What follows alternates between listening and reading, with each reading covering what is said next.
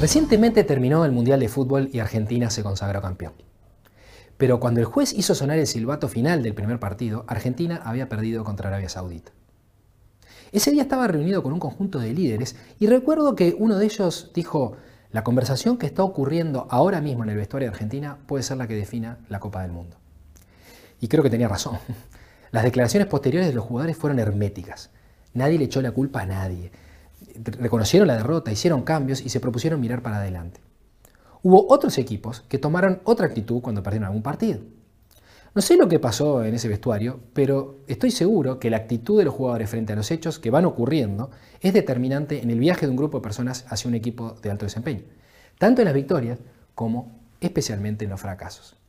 Por eso es tan importante asegurarnos que los miembros de nuestros equipos tienen determinados valores y actitudes, tanto en privado como cuando están con sus colegas. Y si bien la actitud de las personas es necesaria para formar un equipo, no es suficiente.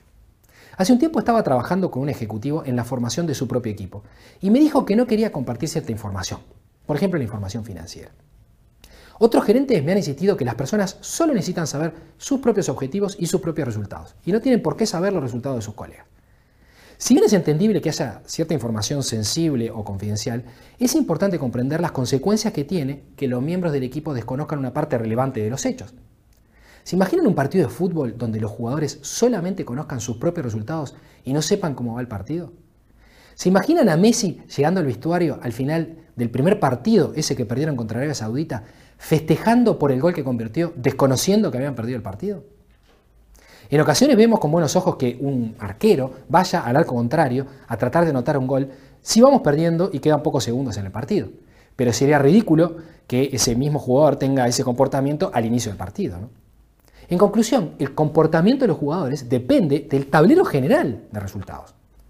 Y si bien en el deporte esto es evidente, en muchas organizaciones he visto que los miembros de un equipo tienen solo información de sus propios objetivos y resultados y desconocen todo el resto. Muy pocos equipos tienen un tablero general que indica el resultado colectivo del equipo. Si su equipo no tiene un tablero general y además o no lo revisa sistemáticamente con todos los miembros del equipo, entonces tiene un problema estructural en su equipo. En un contexto así sería incluso injusto concluir que una persona no tiene actitud de equipo. Lo que no tiene es información. En el libro Algo más grande, el poder del equipo para lograr lo imposible, nos referimos a esto cuando hablamos de un gran desafío compartido. En el libro del general Stanley McChrystal llamado Team of Teams, él cuenta una historia real de cómo capturaron a un terrorista de Al Qaeda. Al inicio de la historia, cada subequipo operaba con información parcial para justamente proteger la confidencialidad. Pero a pesar de tener profesionales de altísima calidad y mucha más tecnología, los terroristas lograron escaparse una y otra vez, porque eran mucho más ágiles. Hasta que en determinado momento, McChrystal decidió asegurarse que todos vieran todo el panorama todos los hechos, ya sean de su área o no. Se arriesgó desde el punto de vista de confidencialidad y ese riesgo se convirtió en un problema real, pues hubo filtraciones importantes que terminaron en la famosa Wikileaks. Pero a pesar de eso, la historia terminó en forma exitosa.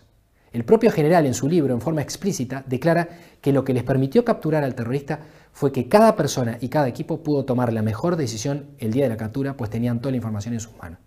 Y concluye que el daño que provocó la filtración fue menor comparado contra el impacto que tuvo la información en la propia captura. Por lo tanto, si queremos fomentar equipos autogestionados con personas autosuficientes, no alcanza la actitud de las personas. Tenemos que asegurarnos que conozcan y sean conscientes de todo el panorama, que conozcan todos los hechos y no solamente una parte. ¿Tu equipo tiene un tablero general? ¿Lo miran con frecuencia y actúan en consecuencia? ¿Las personas de tu equipo conocen todo el panorama y no solo sus propios resultados? Los equipos de alto desempeño se forman con personas que, frente a determinados hechos, tienen determinadas actitudes. Y por eso son clave los valores en las personas y al mismo tiempo que todos vean todo el panorama.